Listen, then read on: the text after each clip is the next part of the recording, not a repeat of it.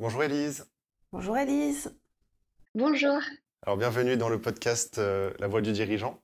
Merci de m'inviter. Tu vas raconter, raconter aujourd'hui un petit peu bah, ce qui t'est arrivé en tant qu'entrepreneur euh, pendant toute ta carrière d'entrepreneur et notamment euh, on va zoomer sur le secret de ta résilience, les difficultés, les, les décisions difficiles que tu as eu à prendre tout au long de cette, cette carrière. Oui. Du coup, pour commencer, est-ce que tu peux te présenter, présenter ton entreprise? Alors moi, c'est Elise Tsikis. Euh, j'ai euh, j'ai 35 ans et euh, l'entreprise a 8 ans. donc j'ai commencé sur des études de, de stylisme, sur un master. J'ai j'ai travaillé en tant que styliste quelques, quelques années dans, dans des maisons, dans des studios de, de création.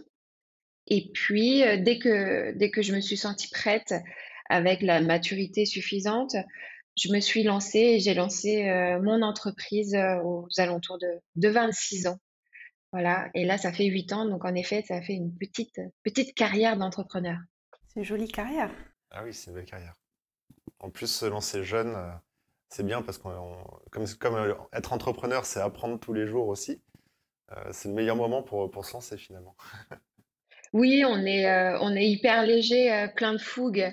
Et, et donc, c'est vrai que plus on est jeune et, plus on a l'audace de, se lancer euh, avec beaucoup moins de contraintes, contraintes qu'adultes. Euh, euh, en même temps, j'ai été maman un an après le, lancement de la boîte, mais c'est vrai que la jeunesse permet ça, permet cette, fougue et cette audace, et le fait aussi d'avoir énormément d'énergie en stock.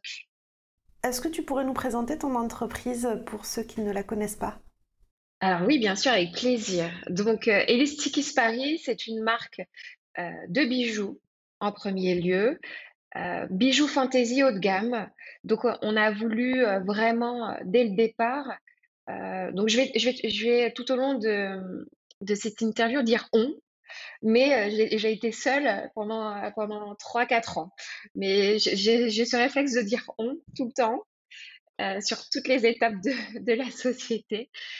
donc, on a voulu dès le départ, j'ai voulu dès le départ créer des produits très audacieux en termes de création et en même temps qualitatifs. Donc, d'où ce terme fantasy haut de gamme.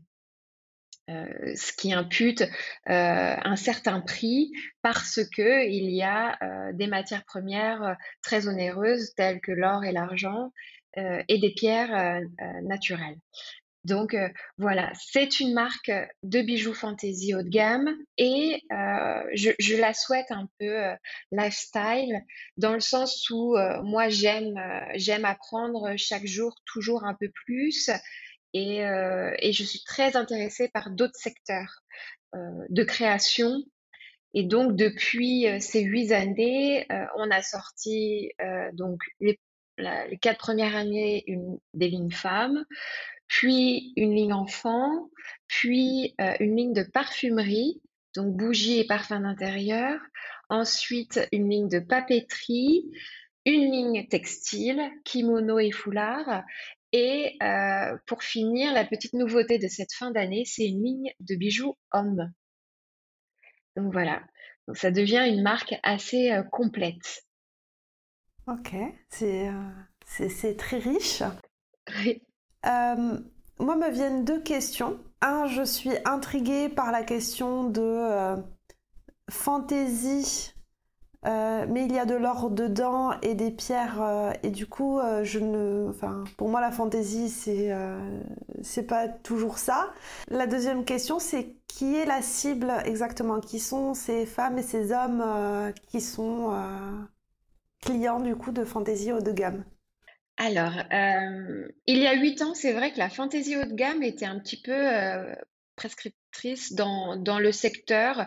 Il y avait euh, soit euh, le bas au milieu de gamme de la bijouterie fantaisie, un peu laiton avec des flashs or, donc c'est du 0,5 micron, ou alors le très haut de gamme euh, de, de fantaisie. Nous, on, on, est entre les deux. Donc, on souhaite, on a un panier moyen de 180 euros, on souhaite rester accessible.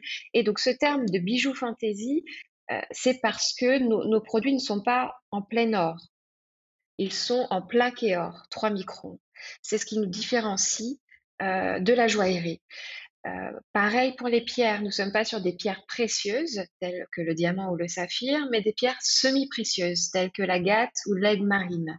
C'est ce qui nous différencie, une deuxième fois, de la joaillerie. Cependant, euh, nous avons des temps de production élevés, une production française et une qualité élevée en termes de plaquage. Nous sommes sur du 3 microns, 24 carats. Donc le 24 carats, c'est l'or pur. Donc, ce qui nous permet euh, d'atteindre ce, niveau de haute fantaisie euh, qui euh, permet d'avoir un bijou qui reste accessible mais qualitatif. Et on aime aussi le terme fantasy parce qu'on s'amuse beaucoup et on est très audacieux dans les designs, les couleurs, et, les formes et, les matières qu'on utilise. Et donc, pour, pour la, deuxième question, on a une clientèle qui aime la qualité, mais qui aiment consommer et, qui aiment avoir un panel euh, de choix euh, pour, euh, pour s'accessoiriser le matin ou pour partir en soirée.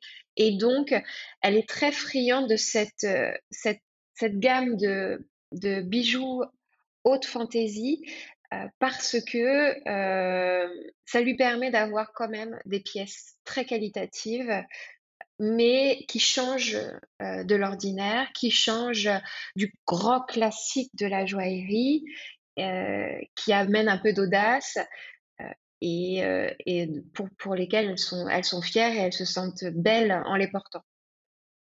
Je crois que j'ai bien compris la cible, effectivement. Moi, je me reconnais dedans. c'est vraiment le, le, le côté euh, des personnes qui, bah, si elles avaient les moyens, potentiellement, elles achèteraient euh, plein de bijoux différents euh, qui sont pas de la fantaisie. Mais comme elles ont une envie de consommer qui n'est pas forcément liée à, comment dire, à cette capacité, par contre, à, acheter des bijoux, des, des, bijoux, comment on appelle ça La joaillerie. Au-dessus, la gamme au-dessus, on est vraiment sur de la joaillerie. C'est ça, qui n'ont pas forcément les moyens de, faire que de la joaillerie et du coup, bah, ils vont en profiter dans, ce, dans cette, dans cette gamme-là, sachant en plus que de ce que je comprends, avec ce niveau de qualité, finalement, on voit, on n'a pas l'impression que c'est du toc non plus. Parce que c'est vrai qu'il y a certains niveaux de, fantaisie où on pourrait avoir. Moi, je pense aux allergies. Je fais une des allergies. Moi, quand j'ai euh, des bijoux euh, de, de, je, ne voudrais pas citer de marque, mais les trucs qui sont vendus euh, sur des trucs au supermarché, dans les, euh, dans les boutiques, euh, à chaque fois, je fais des allergies pour ma part. Hein. en effet, il y, a, il y a beaucoup de gammes différentes dans le bijou. C'est très complexe pour une cliente de s'y retrouver vraiment. Et c'est pour ça qu'on est de plus en plus transparent euh, sur nos qualités, les matières qu'on utilise, la façon dont on fabrique le produit. Mais il y a, euh, bah, comme, comme vous faites référence, on est presque quasiment sur aucune application d'or, on est sur du doré. Donc c'est une couleur or, mais il n'y a pas d'or sur le produit. Et ensuite, il y a tout ce qu'on appelle doré à l'or fin, où là, on est sur un flash. Ce qu'on appelle un flash, c'est du 0,5 micron, et donc qui est susceptible de partir beaucoup plus vite qu'un 3 microns en plaqué or. Et donc, c'est là où euh, bah, le produit peut s'altérer plus vite et euh, une cliente beaucoup plus fragile, euh, elle va avoir contact avec la matière en dessous, ce qui fait que nous, on n'a aucun retour, mais 0% de retour d'allergie parce que on, fait en sorte d'utiliser des matières qui, euh, euh, protègent nos, clientes. Mais euh, en effet, il y a plein, plein de gammes dans, le bijou fantasy, ce qui, ce qui permet aussi à beaucoup, à un panel énorme de clientes de se faire plaisir. Nous, on se situe vraiment en haute gamme de fantasy. merci pour ces explications. En tout cas, euh, avoir une bonne cible bien identifiée, c'est clair que ça, ça, permet de bien situer son business et de, et de, et de, réussir. On va rentrer dans le vif du sujet maintenant de, l'interview. Euh, pour les auditeurs qui sont fidèles, on va faire un, euh, un épisode un peu différent de, de ce qu'on fait d'habitude parce que avec ton expérience, On va pas te demander juste quelle est la plus grande difficulté que tu as vécue parce qu'il y en aurait plein et que je pense qu'il y, a des choses super intéressantes que tu as à nous apprendre. Donc, ce qu'on te propose, c'est que tu euh, nous dises déjà quelles sont les grandes phases par lesquelles tu, es passé en 8 ans. Euh, et, on verra du coup quelles sont les, plus grandes difficultés que tu as vécues dans chaque phase. Ok. Euh, première phase, c'est le lancement. donc là, beaucoup d'insouciance, beaucoup d'envie, d'énergie et un souhait profond de, calquer à mon rythme de vie et mon rythme émotionnel. avoir un travail au quotidien qui soit vraiment en lien avec ce que je suis en tant que personne physique et émotionnelle. Euh, ce qui n'était pas le cas dans mes, euh, dans mes différents postes auparavant, c'est que bah, on, on, suit un rythme d'entreprise, un rythme de sortie de collection, euh, des impératifs de chiffres, de prix, de, de rentabilité. Moi, je suis partie vraiment avec une simple envie, c'est euh, déjà de me découvrir, découvrir ce que j'aimais. J'ai créé pendant deux ans, quasiment dans l'anonymat, euh, en faisant une ou deux ventes par semaine et il y avait ma famille dedans, qui, ce qui m'a permis vraiment de développer mon produit, de vraiment le finaliser, euh, développer une ligne, un prix, une identité, des envies. Et ça, ça a été assez long finalement. Et le fait d'être en autofinancement, de prendre mon temps, m'a permis de faire ça en douceur, et aujourd'hui, euh, la gamme n'a pas changé, le style n'a pas changé. Euh, et ce qui fait que avec cette anticipation dès le départ de penser un, produit avec un prix, avec des marges, en pensant quand même tout derrière que euh, peut-être un jour il y aurait une équipe pour fabriquer ce, produit, il y aura des loyers. Ça, j'y ai pensé dès le début. Bah, ça m'a permis euh, de, qu'aujourd'hui, on, on ne soit pas obligé de multiplier par 4 euh, les, prix des produits. Euh, et donc, la cliente, dès le départ, voilà, a découvert un produit qui n'a pas changé aujourd'hui. Et, ça, ça, nous, ça, permet de rassurer vraiment notre clientèle et de et de pas la finalement la, frustrer ou la bloquer par des augmentations de coûts dues à des euh, développements d'entreprise. Donc ça, c'était quelque chose que je conseille systématiquement aux personnes avec qui j'en parle, à mes amis qui lancent leur boîte, c'est vraiment penser le prix dès le départ et le penser en grand, entre guillemets. Euh, se dire que bah, quel type de personne va le fabriquer, combien elle va être payée et en combien de temps elle va faire le produit et, quelle marge je dois imputer euh, pour pouvoir rémunérer cette personne, dégager euh, du chiffre d'affaires, des bénéfices pour pouvoir réinvestir et grandir? Ça, c'est dès le départ qu'il faut le penser. Donc, ça a été un petit peu euh, le, finalement le, travail. Et ensuite, une fois que ça a été fait, bah, il a fallu se faire connaître. Donc, deuxième grosse étape, c'est que bah, les collections commencent à être riches, intéressantes. Elles sont euh, au bon prix. J'ai ma cliente, ça, a été long à, connaître un peu ma, cliente parce que c'est un secteur qui était peu présent à l'époque. La haute fantaisie a des, à des prix tels qu'on les propose. Euh, il, y avait peu de marques il y a huit ans encore à l'époque, donc difficile de se situer. Euh, et, euh, et, donc cette deuxième étape, se faire connaître, c'est passé par les salons professionnels. Donc moi, j'avais pas les moyens. Avant les deux premières années, j'avais pas un centime. Euh, je réinvestissais tout dans, dans la création des nouvelles collections, la fabrication. Et donc, j'ai mis deux ans avant d'intégrer les salons professionnels. Donc, ça a été le Bijorca, puis le Who's Next. Et en parallèle de ça, donc là, je me faisais connaître auprès euh, du B2B, donc business to business, donc les acheteurs.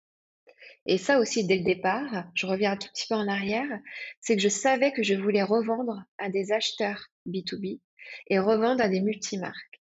Et donc ça, je l'ai inclus également dans le prix du produit final parce que je savais que ça allait être des partenaires et le fait est on travaille avec une cinquantaine de partenaires aujourd'hui et ce sont des partenaires fidèles qui euh, revendent nos produits. Ils le font bien de, de, par leur présence dans le monde entier. Ils communiquent sur la marque et en fait, c'est un travail en binôme avec chacun des partenaires qui fait qu'on grandit ensemble. Et ça, je voulais pas être toute seule, vendre mon produit toute seule sur Internet. Je voulais vraiment le partager avec un maximum de personnes. Et je savais que le B2B allait me permettre cette expansion de marque beaucoup plus rapide. Et finalement, euh, bah, une japonaise parle en japonais à ses clientes japonaises et elle le fait beaucoup mieux que moi. qui, euh, qui n'a pas le terme, qui ne sait pas comment vendre un produit au Japon à des japonaises. Et finalement, c'est vraiment un travail en équipe. Donc ça, dès le départ aussi, dans le travail des prix, j'avais euh, intégré le souhait de travailler avec des B2B. Donc le moment venu, j'avais mon produit, j'avais les marges à proposer au B2B, j'ai intégré les salons professionnels et en parallèle, euh, j'ai intégré une agence de communication. Donc les trois francs six sous qui restaient, ça, je l'ai investi très très rapidement dans la communication. Euh, c'était, euh, j'en étais persuadée. C'est quelque chose aussi que mon entourage d'entrepreneurs a du mal à, à faire, c'est que les trois francs sous, ils le gardent pour réinvestir ou ils ont peur que ça ne serve à rien. Une agence de communication, en effet, c'est pas donné. Euh, c'est un travail de longue haleine. Ça met euh, des mois et des mois avant d'avoir la première publication. Il faut se faire connaître. Les journalistes ont besoin de voir une première collection, puis une deuxième. Ils ont besoin de voir qu'on survit avant de nous vendre finalement à leurs lectrices. Ils peuvent pas vendre de jeunes marques et six mois après, elles sont mortes. Donc, c'est vrai que c'est un long travail et les résultats arrivent longtemps après. Mais j'ai serré les dents, on n'a pas lâché. Et c'est vrai qu'une agence de communication, c'est quelque chose que j'ai eu quasiment depuis le départ, quoi.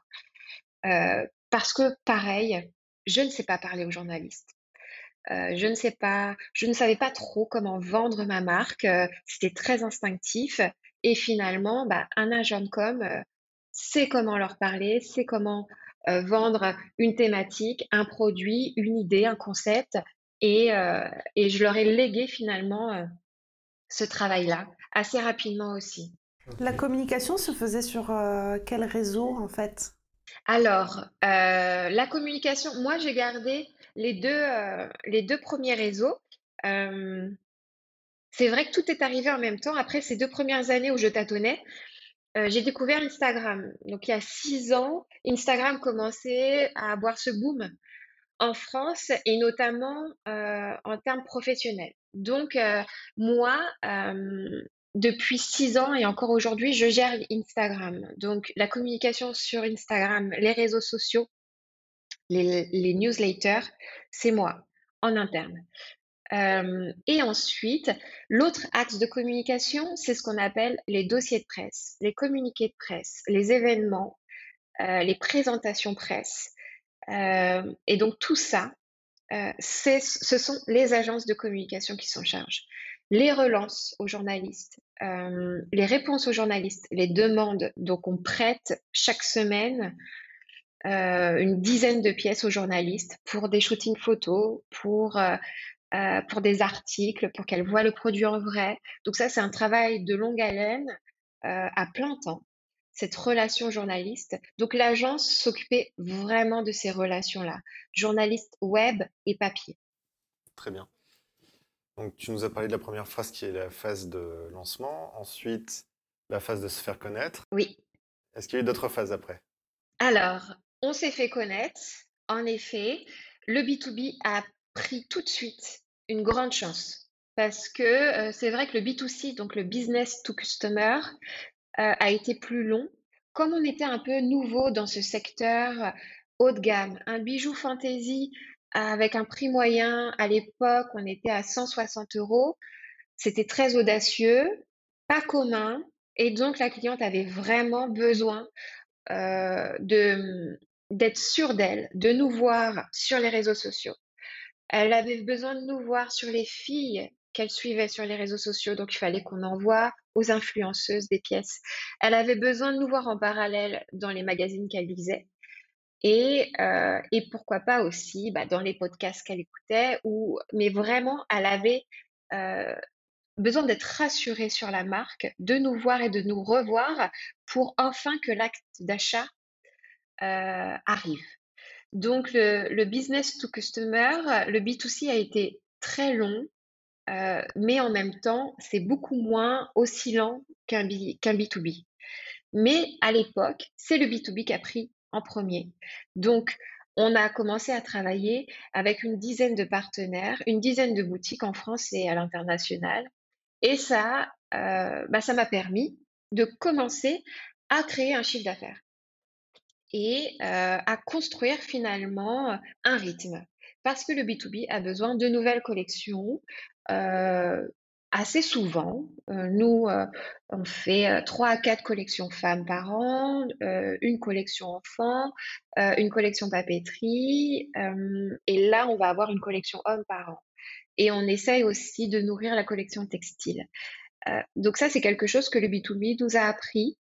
Et nous, nous aide à tenir, c'est ce renouvellement de collection. Donc ça, pendant, pendant un an, j'étais toujours, euh, donc moi, j'ai commencé à Bonnel, c'est en banlieue parisienne, euh, dans une chambre. Et, euh, et, donc, bon, les deux premières années à, tâtonner, puis, on va dire, deux années encore seule, mais à commencer à bien travailler avec le B2B.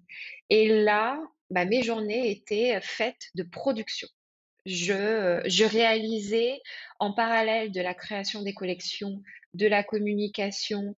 J'ai également, également construit dès le départ le site internet. Et donc jusqu'à l'année dernière, c'est moi qui gérais le site internet sur, sur Wix, parce qu'il était très instinctif, très ludique. Donc j'ai pu créer moi-même mon site internet. Et donc pendant ces deux, c'est de, de l'année 2 à 4, euh, ça a été euh, beaucoup de gestion seule et de production. Donc euh, là, j'ai commencé à réaliser du chiffre d'affaires et, et avoir, on va dire, une petite routine.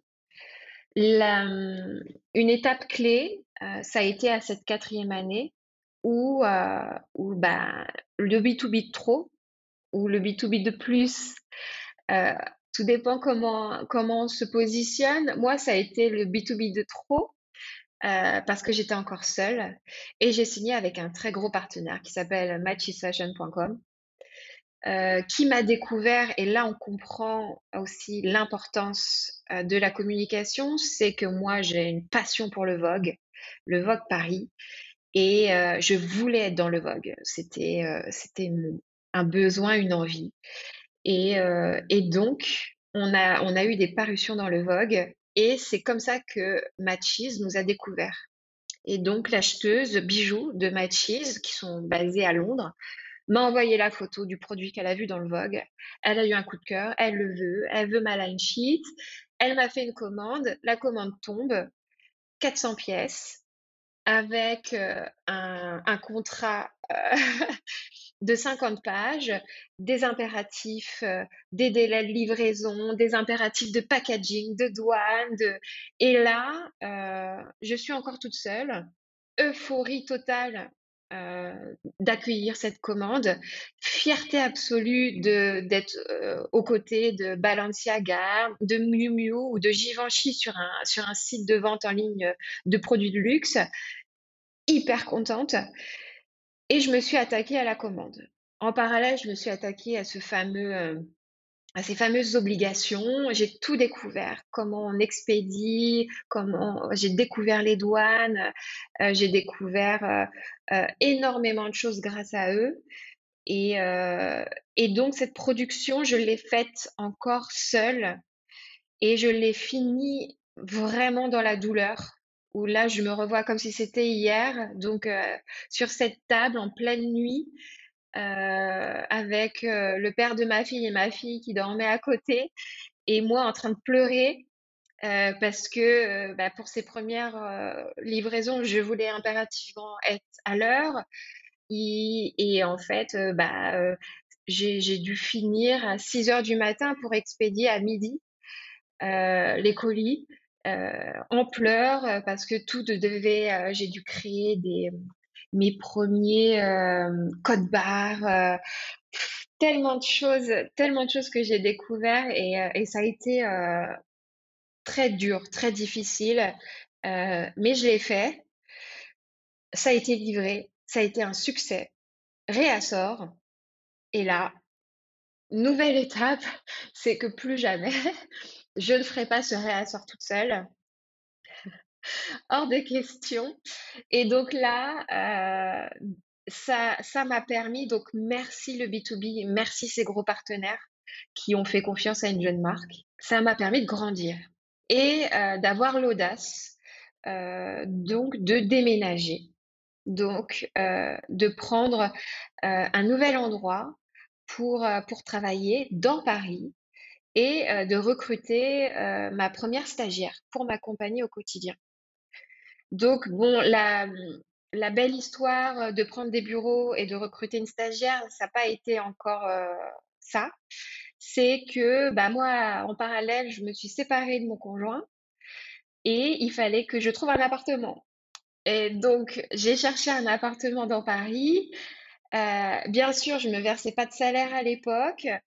Euh, j'avais, euh, je, passais, euh, j'étais encore en taux entrepreneur, mais je venais de dépasser les plafonds. À l'époque, c'était 80 000 euros de chiffre d'affaires. Donc, je venais de créer ma société. Et donc, bah, j'ai dû convaincre un propriétaire avec, avec mon bilan sans salaire de, de m'accueillir, moi et ma fille. donc, ça a été de particulier à particulier, bien sûr, parce qu'en agence, c'était impossible. Et puis, euh, j'ai trouvé un super propriétaire, beaucoup de chance. C'était pas l'appartement idéal, c'était pas l'endroit idéal pour, euh, euh, pour débuter, mais j'ai sauté sur l'occasion parce que je connaissais mon dossier et que je n'allais pas avoir une deuxième chance comme celle-ci. Donc, j'ai pris cet appartement, je me suis installée avec ma fille et il y avait une chambre. Et donc, dans cette chambre, j'ai installé l'atelier. Et donc j'emmenais ma fille à l'école le matin et j'accueillais une heure plus tard la stagiaire pendant toute la journée dans cette chambre et on travaillait toutes les deux toute la journée. Elle partait j'allais chercher ma fille le soir. Et donc ça, ça m'a permis de rythmer un petit peu mon quotidien, de plus être seule, de commencer à parler à quelqu'un, de plus être seule derrière mes outils et de travailler seule avec mes incertitudes, euh, et donc, euh, j'ai commencé à apprendre à, quelqu'un mon savoir-faire, euh, comment, comment réaliser les produits. et elle m'a permis aussi de me dégager bah, du temps, parce que je, elle je lui ai appris à, à produire. Et moi, ça m'a permis de, de commencer à avoir un peu de temps et penser à l'évolution de marque. Et donc ça, ça a été une sacrée étape parce que là, là c'est vrai que c'est c'est assez léger quand j'en parle, mais c'est des dizaines de visites avec des noms parce que t'as pas le dossier qui va bien, t'as pas de salaire, c'est un déménagement avec un loyer qui tient uniquement sur une société qui vient de débuter. Et donc, bah, c'est énormément de charges sur, sur les épaules. Et, euh, et, en plus, je prends une stagiaire, donc euh, c'est des stagiaires de six mois rémunérés. Euh, y avait, c'était donc première convention de stage, pareil. Voilà, on commence à toucher à du RH. et donc voilà, il y avait, y avait vraiment beaucoup, beaucoup de, de, de changements cette année-là. et d'incertitude quoi. Est-ce que je vais y arriver? Est-ce que je vais réussir à payer mon loyer, à payer la stagiaire est-ce que les, B 2 b vont, vont rester fidèles euh, euh, Plein, plein d'incertitudes que j'ai encore aujourd'hui d'ailleurs. C'est vraiment des incertitudes qui suivent les entrepreneurs euh, tout au long, tout au long d'une carrière dans, dans, une entreprise. Et, mais ça a été très instructif. Donc là, on travaille, on travaille à, à deux pendant, pendant un an. Les B2B ne nous ont pas lâchés. Ça fonctionne très bien. Merci encore une fois Matchies, en fait. Matchies a vraiment compté dans l'évolution de la société. la clientèle B2C, hyper, hyper présente, hyper fidèle. Donc, doucement mais sûrement, en fait, on, gagnait des clientes petit à petit sans perdre les anciennes. Donc, quel bonheur, en fait. On se voyait grandir tranquillement, doucement mais sûrement. Pareil pour les, les, plus petits B2B. Euh, ils, étaient satisfaits des, collections, des qualités, de, l'audace de créativité et ils revenaient. Donc, bah, confiante de, ce rythme et de, de, ce, premier succès, je, euh, je me décide, et puis aussi consciente aussi de, de cette impossibilité de continuer à ce rythme avec ma fille, euh, dormir dans le salon, laisser la chambre pour l'atelier, mêler le pro et le perso, c'était plus possible. Donc il était temps là, après cette première expérience de finalement, parce que c'était un bail commercial, cet appartement, on l'a fait en bail mixte, ce qui me permettait de travailler dedans et de vivre dedans. C'est un bail particulier. j'ai pu prendre un premier bail commercial, donc une boutique. J'ai pris une boutique atelier dans le 7e arrondissement, rue, rue du Bac. ça a été un, un bail précaire. Ça m'a beaucoup rassurée. Donc, c'est très déstabilisant euh, parce que euh, du jour au lendemain, on peut nous dire de partir, mais c'est très rassurant parce que du jour au lendemain, si ça ne fonctionne pas, si on ne fait pas le chiffre, on peut partir aussi et on ne met pas en péril la société avec des beaux commerciaux 369 où on s'engage sur trois ans. Là, on est sur du précaire, c'est légèrement plus élevé euh, que un, bail euh, commercial 369. Mais on a cette légèreté-là. Donc, j'ai signé un bail précaire rue du Bac où là, on avait 40 mètres carrés. On l'a divisé en deux. On avait un accès clientèle. J'ai fait la moitié en boutique et la moitié en atelier. Et là, j'ai pu commencer à continuer à recruter. Commencer à continuer. J'ai pu continuer à recruter. Euh, et, là est arrivée euh, donc Marie-Ève qui est toujours avec nous aujourd'hui, la chef d'atelier. Donc là, j'ai vraiment pris, euh, entre guillemets, un bras droit pour me libérer toujours un peu plus de la production pure et dure et me concentrer sur la création et le développement d'entreprise. Donc, bah, première, première CDI. ça, Candidature spontanée, Marie-Ève, euh, hyper belle rencontre, géniale, passionnée par son job, euh, passionnée euh, par l'artisanat et une grande envie de travailler avec, avec nous, la marque. Elle adorait le produit, gros coup de cœur humain. Et on, et on signe ensemble le premier CDI où là, franchement, j'étais convaincue de, sa personnalité de, et de ce qu'elle pouvait apporter à la boîte. Et le fait est, cinq ans après, elle est toujours là. Et donc, ça, ça m'a beaucoup apaisée et, et libérée de, l'esprit et, du temps. Cependant, cependant la gestion d'entreprise reste quand même quelque chose de très lourd psychologiquement. L'expansion de marque, euh, le chiffre d'affaires qui impute euh, une comptabilité en parallèle, des déclarations, des obligations, euh, beaucoup, beaucoup de choses qui ont fait que bah, j'étais un peu sous l'eau. J'étais un peu sous l'eau en parallèle de ça. Bah, il faut manager. On a pris une deuxième stagiaire, donc manager la première d'atelier plus les stagiaires, accueillir les clientes, réaliser les ventes dans la partie boutique tout ça a fait que malgré tout et malgré le fait que je commençais à m'entourer, je me suis fatiguée. Et euh, je me suis fatiguée jusqu'à un épuisement. Euh, le premier était mental, où là, euh, la, moindre, la moindre mauvaise nouvelle était une catastrophe. Le moindre retard de livraison pour moi était insupportable.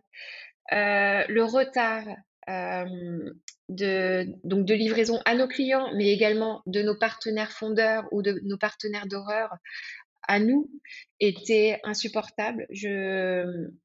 Et puis le moindre couac, je, je n'arrivais plus à le gérer émotionnellement. Et ça a fini physiquement, où, euh, où j'en étais à pleurer au bureau.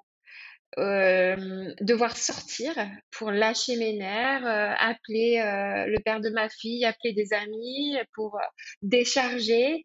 Et, là, là j'ai vraiment, j'ai vraiment touché le, fond, ce qui, est, vraiment triste dans le sens où la boîte fonctionnait, on doublait le chiffre d'affaires chaque année, mais bah, moi, j'arrivais plus à suivre.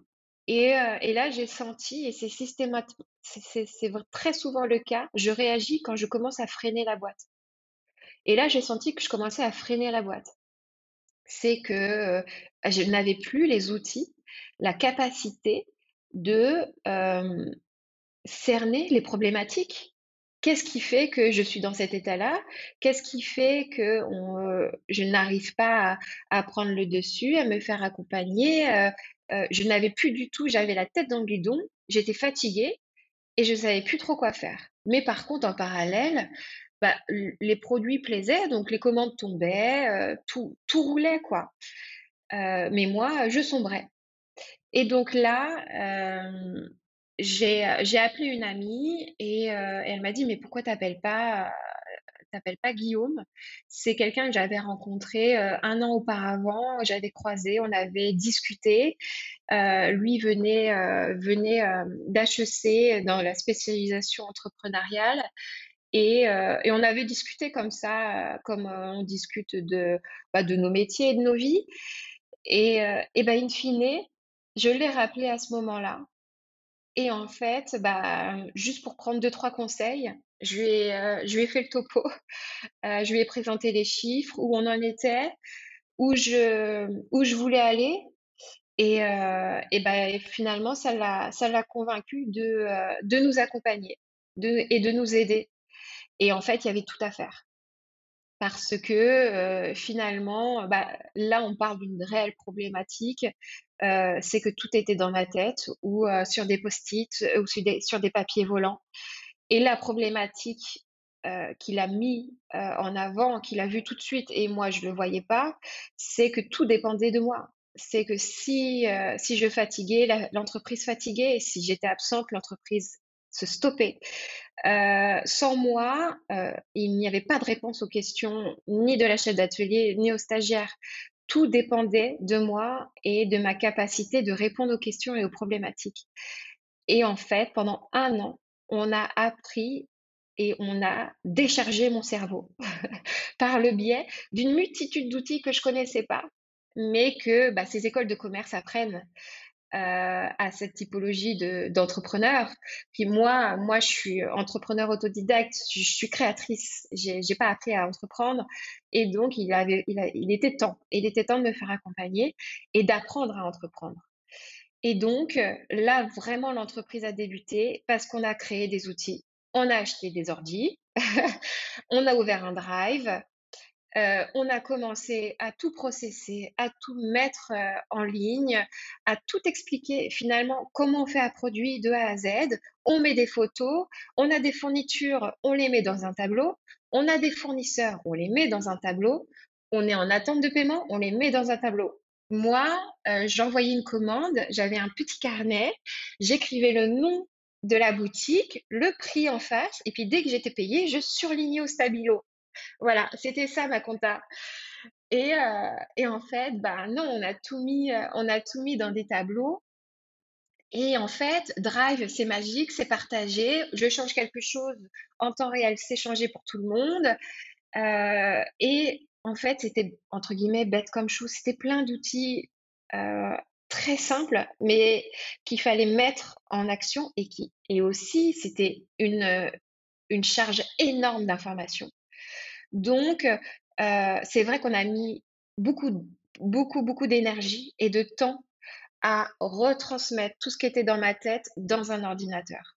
Donc ça, ça a été très fastidieux quand même, très long. Euh, toute, cette phase-là. Et ensuite, il y a une seconde phase de travail ensemble où là, il y a eu, on a pu commencer à optimiser, à optimiser et comprendre la société. Donc, euh, comprendre les chiffres. Une fois que c'est dans un ordinateur, bah, ça calcule pour toi.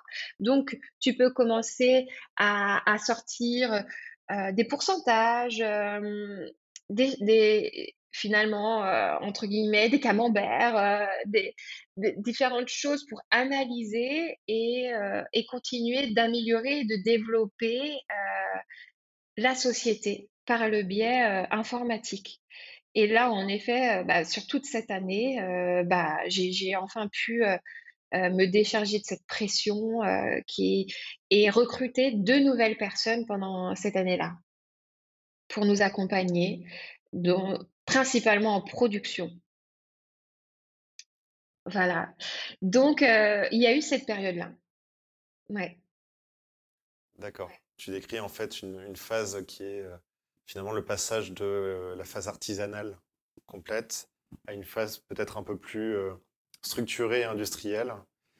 Euh, J'irai pas jusqu'à industriel, c'est un terme qu'il faut prendre avec des pincettes. Hein. C'est pas non plus une industrie, mais en tout cas, oui, mettre en place le process qu'il faut. Et dans cette phase-là, tu décris quelque chose qui est très intéressant. C'est d'abord on pose les process, et ensuite on mesure, et enfin on optimise. Euh, et, donc euh, là, ça a été fait très, très, correctement par ce, Guillaume qui connaît très bien son métier, donc euh, c'est très bien. Guillaume a rejoint l'entreprise ou est-ce qu'il il a ah travaillé en freelance? C'est vrai que c'est quelque chose, ça ne s'est pas fait. C'était une idée qui a été posée sur la table, qui ne s'est pas faite finalement, parce que je, je, je, pense que hum, je ne souhaite pas. Je ne souhaite pas finalement euh, partager entre guillemets euh, la responsabilité de l'entreprise, c'est un poste qui me convient. Et euh, en fait, dès le départ, j'ai créé aussi cette entreprise pour être indépendante. Et je me rends compte qu'en comprenant le système, en comprenant les outils, je sais ensuite les manipuler, les optimiser. Donc, euh, j'ai compris, moi, euh, ma façon d'entreprendre et, ma façon d'évoluer, c'est de me faire accompagner sur une période donnée et ensuite euh, recruter des personnes en interne et déléguer ce que j'ai appris de personnes qui, ont des, des compétences supérieures. Donc, aujourd'hui, donc ça a été Guillaume sur cette première année. On a bah là, je vais passer à l'étape d'après, mais c'est quelque chose que je fais couramment maintenant. Je fais intervenir des personnes de très grande expertise dans l'entreprise pour travailler ensemble de six mois à un an. On processe tous les acquis qu'ils nous apportent et ensuite, moi, je recrute quelqu'un, je la forme et donc tous ces nouveaux process, toute cette nouvelle expertise est déléguée en interne. Voilà. Donc c'est comme ça que ça, ça fonctionne. Et, euh, moi, je reste à la tête, euh, de l'entreprise avec vraiment cette priorité de légèreté d'entreprise, d'entreprendre dans mes choix d'investissement. Je suis toujours en autofinancement. Personne n'a mis de billets sur la table pour cette boîte. Donc, il y a ce côté, bon, bah ça, c'est mon éducation. Je ne dois rien à personne. Bah, félicitations, c'est euh, une belle réussite. merci, merci. Mais c'est très égoïste, entre guillemets, dans le sens où bah, si je veux lancer une ligne de, parfumerie qui n'est pas forcément rentable, bah, je la lance parce que ça me fait plaisir. Elle est beaucoup moins rentable que, les bijoux, mais euh, bah, en fait, j'en avais envie. Euh, parce qu'elle coûte une fortune, parce qu'on a développé un super beau produit. et donc, on a mis de la feuille d'or et du béton mélangé. On a créé un parfum à grâce. Donc, le produit est sublime. Il coûte une fortune. On ne pouvait pas le vendre une fortune. Bon, bah voilà. Donc, euh, j'ai ajusté. Et euh, il y a ce côté où, bah, en fait, je me fais énormément plaisir et je garde une audace euh, grâce à ça, quoi. Moi, je, je, je, partage beaucoup aussi avec, euh, avec les personnes au studio. Euh, tout le monde a beaucoup de valeur dans l'entreprise, que ce soit la stagiaire, l'apprenti, la CDD ou la CDI. Et donc, finalement, moi, ça me suffit. tous mes doutes, je les partage avec les filles. Les réussites, je les partage. Je suis très, très transparente. Elles sont au courant des chiffres d'affaires, elles sont au courant de nos objectifs, elles sont au courant des investissements, elles sont au courant de beaucoup de choses. Donc, ça me permet finalement d'échanger, de partager au quotidien sans avoir de, de, de partenaires, de, de binômes, quoi. donc, moi, je le partage déjà avec les filles du studio. Donc, ça, c'est cool. Ça, ça, ça, me permet de, d'échanger au quotidien, mais de rester quand même à la tête de cette société. Bon, après, ce qui, ce qui en implique, c'est, une charge, une, une pression que j'ai seule sur les épaules. Et chaque décision est de ma responsabilité, quoi. Mais je fonctionne un peu comme ça. J'aime bien, ça me drive, cette pression me, me, drive énormément et, je me suis rendu compte que, que ça fonctionnait bien comme ça. Donc pour le moment, je suis encore seule. mais donc c'est vrai que Guillaume a fait cette année-là avec nous, a remis à flot enfin, c'est même pas, il l'a mis à, il l'a mis à flot, il l'a mis sur les rails et euh, on a pu continuer. On a pu continuer avec euh, tous ces outils en interne. Et l'étape d'après a été une étape malgré nous. C'est que euh, bah le, ce petit bail précaire signé, la propriétaire a toqué à la porte.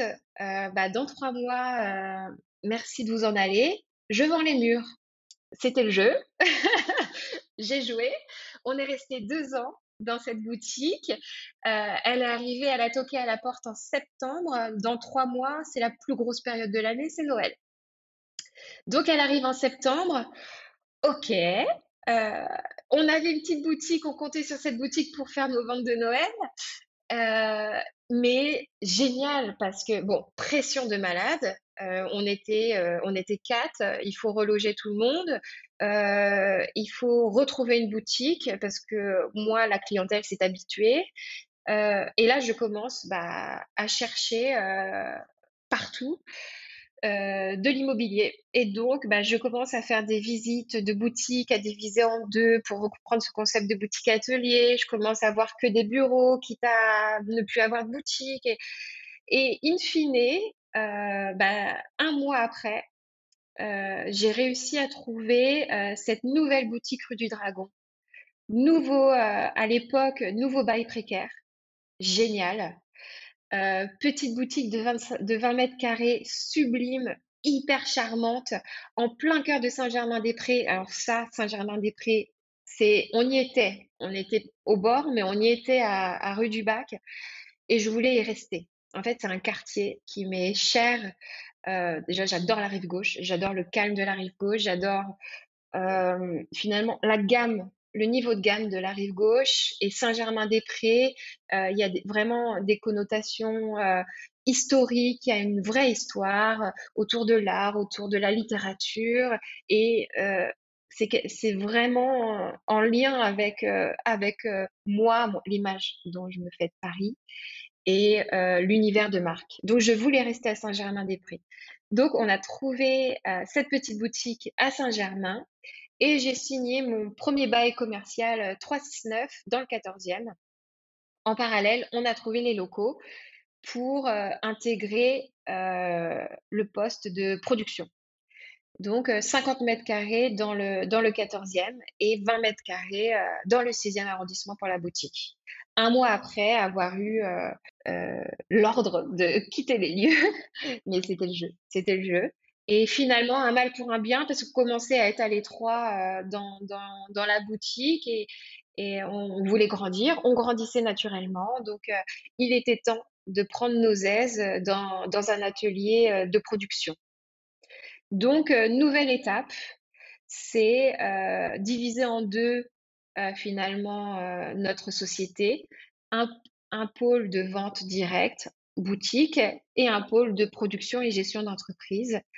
Euh, on a continué à garder, euh, moi j'ai pas pris de vendeuse dès le départ. c'est quelque chose, moi je voulais avoir un lien avec la, cliente et en fait, on s'alternait avec, avec les filles. Donc la chef d'atelier était en vente une journée par semaine. La seconde était en vente une journée par semaine. Moi aussi, j'étais en vente. Et en fait, on s'alternait en boutique pour vendre nos produits. Donc, on avait le retour client, on avait euh, l'appréciation client, euh, son contact, euh, on comprenait ce qu'elle cherchait, on, voyait qu'il y avait beaucoup de messieurs aussi, donc on, on comprenait qu'on était une marque de cadeaux. On avait beaucoup de clients qui venaient chercher aussi pour leur mariage. Et ça, c'est quelque chose qu'on a beaucoup appris sur notre cliente grâce au fait de notre présence en boutique.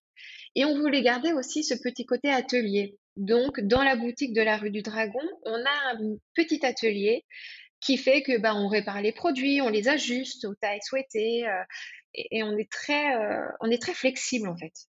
Et euh, ça, quelque chose qu'on a en interne depuis le départ, c'est que chaque personne connaît le poste de l'autre et tout le monde sait entre guillemets faire le, travail de l'autre et comprend le travail de l'autre. Donc, euh, il y, a, ce côté où on, est très ajustable, euh, euh, on sait tout faire et il n'y a pas de problème. Il n'y a que des solutions. Donc, on s'alterne, on s'alterne en boutique pendant, pendant deux ans et bah, notre clientèle grossit. Une nouvelle problématique arrive, c'est le service après-vente c'est que la clientèle grossit, donc bah, les mails augmentent et la charge, la charge du service après-vente devient très importante. Elle était allouée à la chef d'atelier. C'est celle qui connaît le mieux les produits et qui était à même de mieux répondre aux clientes, de comment les réparer, sous quel prix, euh, dans quel délai. Euh, et donc, c'était Marie-Ève, la chef d'atelier, qui avait ce secteur en main. Euh, Marie-Ève commençait à avoir beaucoup, beaucoup de travail parce que bah, les productions augmentaient aussi en parallèle. Et donc, là, nouvelle chance, c'est nouvelle candidature spontanée de Clémence, qui sortait de 7 ans chez Cézanne qui avait euh, travaillé dans la fidélisation client chez Cézanne et dans le développement d'une nouvelle ligne euh, automne homme chez Cézanne. Et euh, pareil, envie de se lancer, cette même fougue de, de, de, retrouver un peu son rythme à elle. Et donc, elle se lance en intervenant et pour aider les entreprises. Et elle envoie sa candidature, fidélisation client. Et là, pile au moment où nous, on commençait à être sous l'eau et de ne pas avoir d'outils finalement, parce qu'on écrivait des mails tous les jours euh, et ça prenait de plus en plus de temps. On sortait des commandes, on, mettait vraiment un temps fou euh, sur ce poste-là. Et finalement, bah, le métier premier de Marie-Ève, qui est la production, faire des produits, rentrer dans l'artisanat, euh, elle le perdait petit à petit, quoi. Et, ce poste de fidélisation grignotait son quotidien et le mien petit à petit. Et donc, euh, Clémence arrive et on travaille euh, huit mois ensemble. Et pareil, exactement la même chose. Elle est en observation pendant deux mois. Elle regarde tout, euh, tout notre fonctionnement.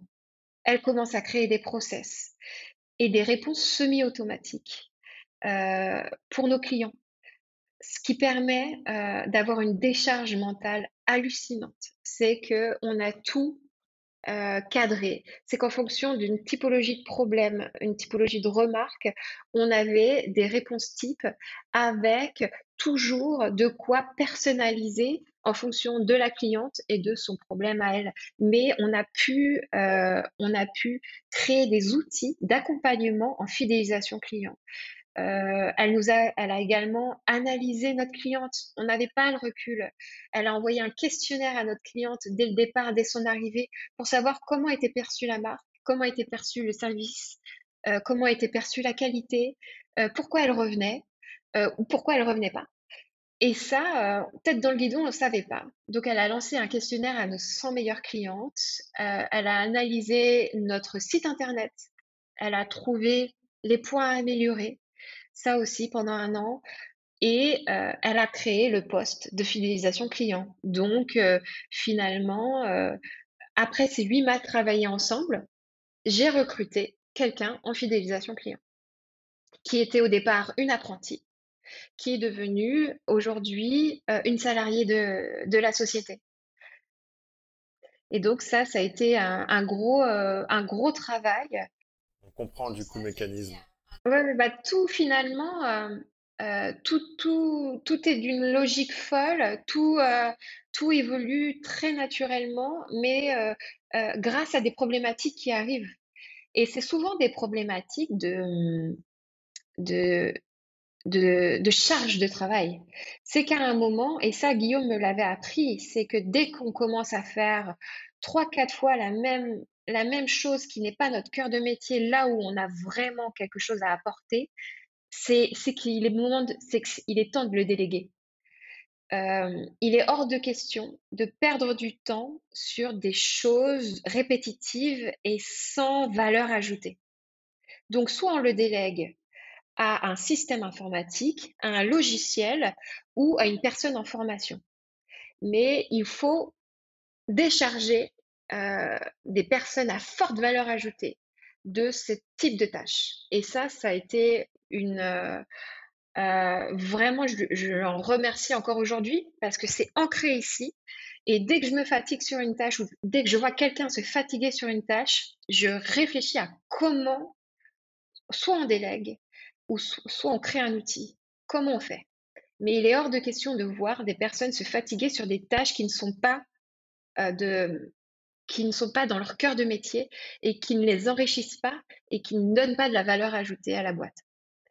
Donc, je garde vraiment euh, toutes, ces, toutes ces personnes. Il était temps que Marie-Ève retourne sur son premier métier et qu'on recrute et qu'on crée des outils. Et donc là, on l'a fait avec Clémence pendant un an. Et aujourd'hui, euh, donc c'est Nivenita qui est sur ce poste-là.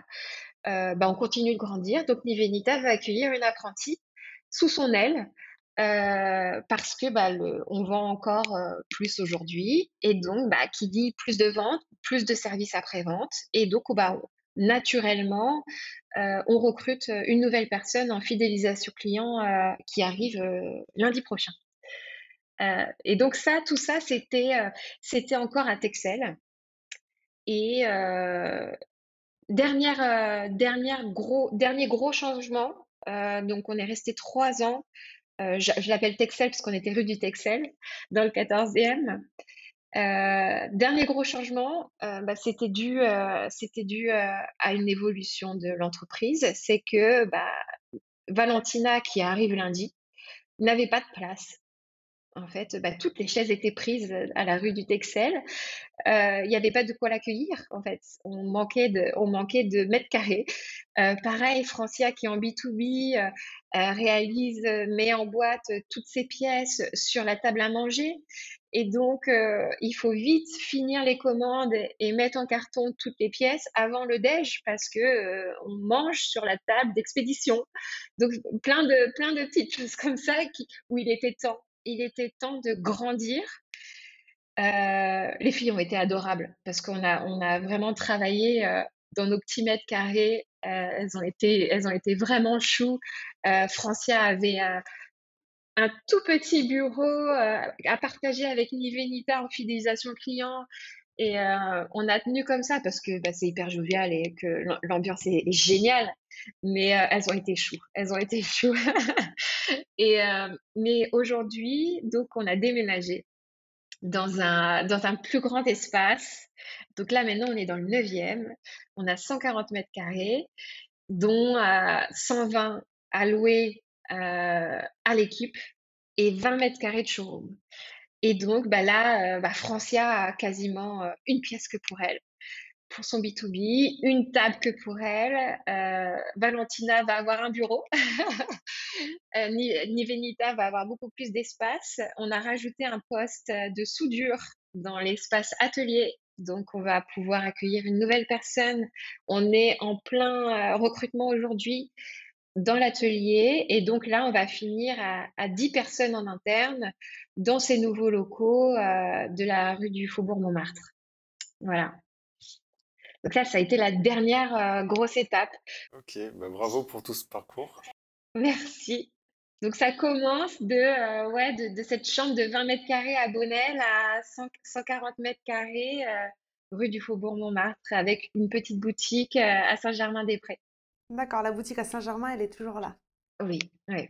Ok. euh, alors, ce que je te propose, Elise, c'est que on s'arrête là pour cet épisode. Oui, C'est une histoire très intéressante et un parcours euh, fascinant. Et du coup, on va inviter euh, nos, nos auditeurs en fait à regarder euh, l'épisode suivant pour avoir les difficultés qui sont relatives à chacune des phases. très bien. Ça te convient? C'est parfait. Avec plaisir, avec grand plaisir.